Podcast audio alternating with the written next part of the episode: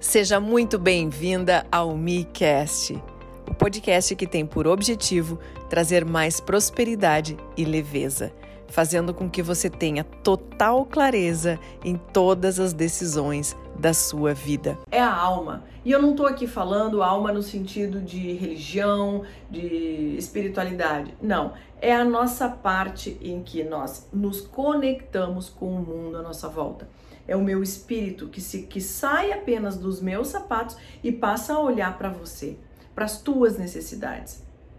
Enquanto o ego diz: "Eu quero cuidar de mim, das minhas próprias necessidades" e que isso é muito bonito nos dias de hoje. E é por isso que eu estou gravando esse vídeo aqui, porque as pessoas estão com uma dificuldade muito grande de encontrar o equilíbrio nisso se é muito fácil se colocar assim, não, agora eu em primeiro lugar, agora eu vou olhar para as minhas necessidades, eu vou satisfazer os meus desejos. Eu passei a vida inteira olhando para o outro e olha onde cheguei. Passei a vida inteira abrindo mão de mim, passei a vida inteira me dedicando para a vida dos outros, agora eu vou apenas olhar para mim. Ela pode se tornar uma pessoa egoísta e perder a capacidade de pensar no entorno. E a alma diz, a parte da alma justamente diz, que o que devemos olhar é para nós. Se eu tenho uma relação com você, eu preciso olhar para nós, não é apenas para mim e não é apenas para você, porque geralmente as pessoas elas tendem a ser dualistas, ou eu olho só para mim, ou então eu abro mão de mim e vivo a minha vida para você. Qualquer uma dessas posições, se você assumir, você não terá bons resultados lá na frente. Qual é o equilíbrio disso? Equilibrar entre ego e alma. Equilibrar a nossa vida. Eu preciso sim olhar para as minhas demandas, para as minhas necessidades e satisfazê-las, mas eu preciso olhar para você também. Porque senão não há relação nenhuma que se sustente. É a mesma coisa as pessoas no seu ambiente, nos seus ambientes de trabalho.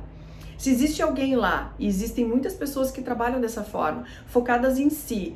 Ah, o que, que eu quero para mim? Eu preciso de um ótimo ambiente de trabalho, eu preciso de um bom computador, eu quero colegas lindos e maravilhosos, compreensivos, tudo de bom, eu quero que a vida me satisfaça, eu quero que a vida olhe para mim. A gente vai ter um grande, uma grande frustração, porque a vida não está a serviço de você e nem a meu serviço. A vida, nós estamos a serviço da vida. Nós estamos aqui para viver uma vida da forma mais equilibrada possível.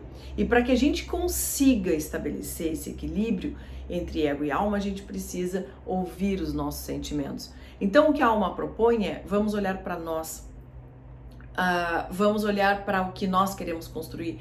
A alma olha para o perdão, para olhar para alguém, para um ser humano e conseguir perdoá-lo. Perdoá-lo não significa esquecer aquilo que a pessoa fez para mim. Eu, ok, a pessoa não agiu de uma forma correta comigo, mas eu posso perdoá-la, porque ela não teve naquele momento condições melhores de tomar uma decisão. Ela não teve naquele momento uma capacidade de refletir que pudesse dar a ela uma, uma alternativa, uma escolha diferente no, na, na questão da sua atitude. Então é preciso a gente perceber isso, que eu preciso perdoar, eu preciso integrar, eu preciso pensar em nós, eu preciso ter humildade para aprender. Eu preciso ter compaixão para olhar para o outro, mas não a compaixão no sentido eu agora sou melhor e eu tenho pena de quem está perto de mim. Não é neste sentido a compaixão. É de olhar para muitas vezes um ser humano que está agindo na raiva, que está agindo na angústia, que está agindo na ansiedade e que não consegue agir de uma forma diferente. Ela está limitada dentro dos medos, dentro das suas angústias e dentro das suas necessidades que nem ela muitas vezes consegue identificar. E aí então cabe a mim olhar com compaixão e olhar para aquele ser humano e dizer assim, ok, pode contar comigo agora nesse momento, mesmo mesmo você nesse estado emocional, mesmo você. E eu não vou ter a pretensão ali de ficar tentando, ai, acalmar a pessoa, te acalma, te acalma e, e tentando dar a fórmula mágica para ela. Uma das coisas que mais arrebenta com conexão humana é um ser humano tentar dar a fórmula do sucesso para o outro. Ah, não, mas eu sei o que você está passando, então você vai ter que fazer isso, isso, isso. A gente pode acolher, a gente pode abraçar, a gente pode pedir para aquela pessoa, ok, toma um copo d'água, respira um pouco mais e aí a gente pode conversar. Mas sem ficar entregando fórmulas mágicas, fórmulas prontas, porque isso afasta. Daqui a pouco aquela pessoa pode olhar para mim e dizer assim, mas que arrogância é essa? Você achar que sabe tudo, você achar que sabe o que está passando dentro de mim, você achar que sabe o que eu sinto. E nós não temos essa capacidade de sentir o que o outro sente. Nós podemos fazer uma ideia, mas jamais eu vou sentir o que o outro sente.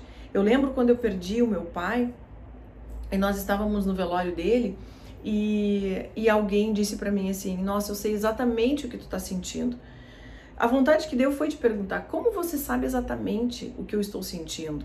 Porque eu perdi o meu pai diante de uma tragédia, de uma doença, ele foi vítima de câncer e, ele acabou falecendo aos 58 anos. E eu, na época, estava com 33. Então, como é que alguém vai sentir aquilo que eu estava sentindo? Uma filha jovem perdeu um pai, também jovem dentro de um contexto de uma doença repentina e que acabou tomando conta. Então não tem como a gente dizer assim, eu sei exatamente o que você está, você está passando. Ela pode até ter perdido o pai dela também, passado por esta dor, mas as condições foram completamente diferentes. A gente nem sabe quais foram as condições em que isso aconteceu. Pode até ter sido numa condição pior, ela mais jovem ainda, o pai mais jovem ainda, ou uma situação ainda mais dramática, mas o fato é que ela não sabe o que eu estava sentindo. E nem eu posso ter a pretensão de olhar para alguém e dizer assim: eu sei o que você está sentindo. E isso é o ego que fala. Muitas vezes de dizer assim: não, eu sei o que o outro está sentindo, eu sei o que o outro quer, eu conheço é, ele ou ela na mais profunda essência. Podemos e devemos conhecer as pessoas. É parte justamente da alma de eu abrir mão de mim, daquilo que eu sou e me tornar aberta e curiosa pela vida do outro ver como é que o outro vive, o que, que o outro precisa para ser feliz, como que ele vai ter a certeza que eu amo ele, que, quais os, as evidências que ele precisa para ter a certeza absoluta de que eu sou uma pessoa apaixonada por ele ou que amo ele, por exemplo. Quando a gente está falando de relacionamento amoroso, de relacionamento afetivo entre um casal, é importante que o outro saiba, que o outro tenha segurança, que o outro tenha certeza de que você gosta desse seu parceiro. E você só vai saber disso e poder entregar isso para o seu parceiro a partir do momento em que você está disposta ou disposto a ouvi-lo de uma forma inteira, a ouvi-lo de uma forma verdadeira, curiosa. Eu gosto muito dessa palavra, curiosidade, ser curioso em relação ao outro, a curiosidade do que, que o outro gosta de comer, o que, que o outro gosta de beber, para que a gente consiga formar um relacionamento bacana, um relacionamento incrível, em que todos sejam ali pessoas amadas. E muitas vezes, esse é um exercício tão bacana de fazer quando existe troca, porque nós também aprendemos a nos conhecer. Já vários filósofos já diziam que para que a gente cresça, para que a gente evolua e se desenvolva uh, como ser humano, nada melhor do que conviver com outras pessoas, nada melhor do que eu me abrir para outras pessoas, porque as relações são espelhos. Tudo aquilo que acontece dentro de mim pode ter certeza que acontece no outro também, de uma forma diferente. Uma das coisas que, que realmente é fato quando nós estamos convivendo com alguém e algo naquela outra pessoa te incomoda muito, existem dois fatores. Isso também existe dentro de você. Se, por exemplo, a arrogância incomoda você, é porque isso um dia talvez possa ter existido ou exista ainda dentro de você. Ou talvez você queira ser essa pessoa, ou você queira também ser assim e de alguma forma isso te trava. Por que, que eu tô falando isso? Porque quando você não mais se importar com a arrogância das outras pessoas, você vai estar curado. E esse é o indício. Milene, como é que eu sei que eu curei alguma coisa dentro de mim? É quando isso não te incomodar mais. É quando você tiver a grandeza, é quando você tiver o um entendimento, a compreensão maior de que, ok, eu vivi isso, faz parte de mim, fez parte de mim um dia e eu entendo as pessoas que um dia pensam dessa forma. Então, o que eu quero dizer é que o equilíbrio entre ego e alma é talvez um dos caminhos para que a gente consiga encontrar a felicidade, para que a gente consiga ter o discernimento, a grandeza, para conseguir simplesmente viver e transpor os desafios que nós temos na vida, para que a gente não fique estagnado, para que a gente não fique com a nossa vida parada. Você precisa sim olhar para os seus, para os seus desejos, para as suas necessidades, para, para os seus objetivos e as suas metas de vida, mas dentro de um contexto muito maior, de uma família ou de uma equipe de trabalho, porque todos estamos juntos. Você certamente está junto com outras pessoas, e essas pessoas também querem o melhor para você e você uma vez estando com elas, uma vez tendo decidido estar com essa pessoa, também você precisa olhar para as necessidades dela. E muitas vezes o que faz a gente, o ego, ele nos trapaceia demais, porque ele faz com que a gente fique apegado a crenças, a projetos que a gente fez e que é o nosso filho, esse é o meu filho, essa, isso foi o que eu fiz e eu não vou nunca abrir mão disso. Existe uma história, você deve, obviamente, já ter ouvido falar do Abílio Diniz, que foi. O pai dele foi o fundador do Pão de Açúcar e ele, muito jovem, acho que a partir dos 19 anos, ele começou a trabalhar no Pão de Açúcar, jovem executivo, começou a fazer parte disso. O Pão de Açúcar, ali por em torno de 1990, passou por uma crise financeira muito grande, uma, a empresa quase foi à falência. Foi quando entrou, então o grupo Cassino injetou dinheiro e, enfim, fizeram a, uma grande transformação nessa empresa. E chegou o um momento em que o Abílio Diniz, então, vendeu a sua parte, as suas cotas para o Grupo Cassino. Mas até então, uma negociação nada, nada demais, muitas empresas são compradas e vendidas todos os dias, e isso faz parte do, do mundo dos negócios. Mas a questão é que essa negociação começou a ficar muito travada, muito travada. E existe o um, um, profissional da negociação chamado William Ury, é, um professor de Harvard, e ele é especialista em negociação. E aquela negociação da venda do, do Pão de Açúcar, a saída do Abelho Diniz e a tomada total do Grupo Cassino, acabou então se estendendo demais. E o que aconteceu foi que precisou ser chamado esse profissional para intervir nessa negociação e ele é, entender o que estava acontecendo ali. E o que aconteceu foi que é um, esse profissional, William Uri, ele não só entende da negociação em si, mas do comportamento humano. E começou a ser identificado ali que havia um apego do Abílio Diniz muito grande em relação ao que ele construiu ao longo dos anos. Então, imagina você que construiu, teve uma história de sucesso ao longo de muitos e muito, muitos e muitos anos, você se vê abandonando aquilo ali, você se vê largando, você se vê vendendo. E como fazer para esse tipo de situação não nos impactar emocionalmente? É claro que quando, quando o projeto é nosso, quando o filho é nosso, ou quando foi algo, alguma coisa que nós construímos com muito amor, muita dedicação e muito empenho, a gente tende a ficar realmente com um apego emocional em relação a isso, um apego afetivo muito grande em relação a isso.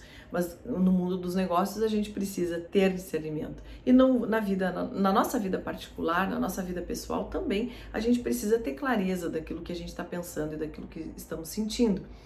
Então, naquele momento havia ali um peso muito grande do ego. Eu estou apegado a isso aqui e eu não quero me livrar. Na verdade, esses processos, eles são inconscientes. Nem sempre a gente tem essa clareza. E ali ficou, se levou muito tempo até se constatar isso que realmente ele estava apegado.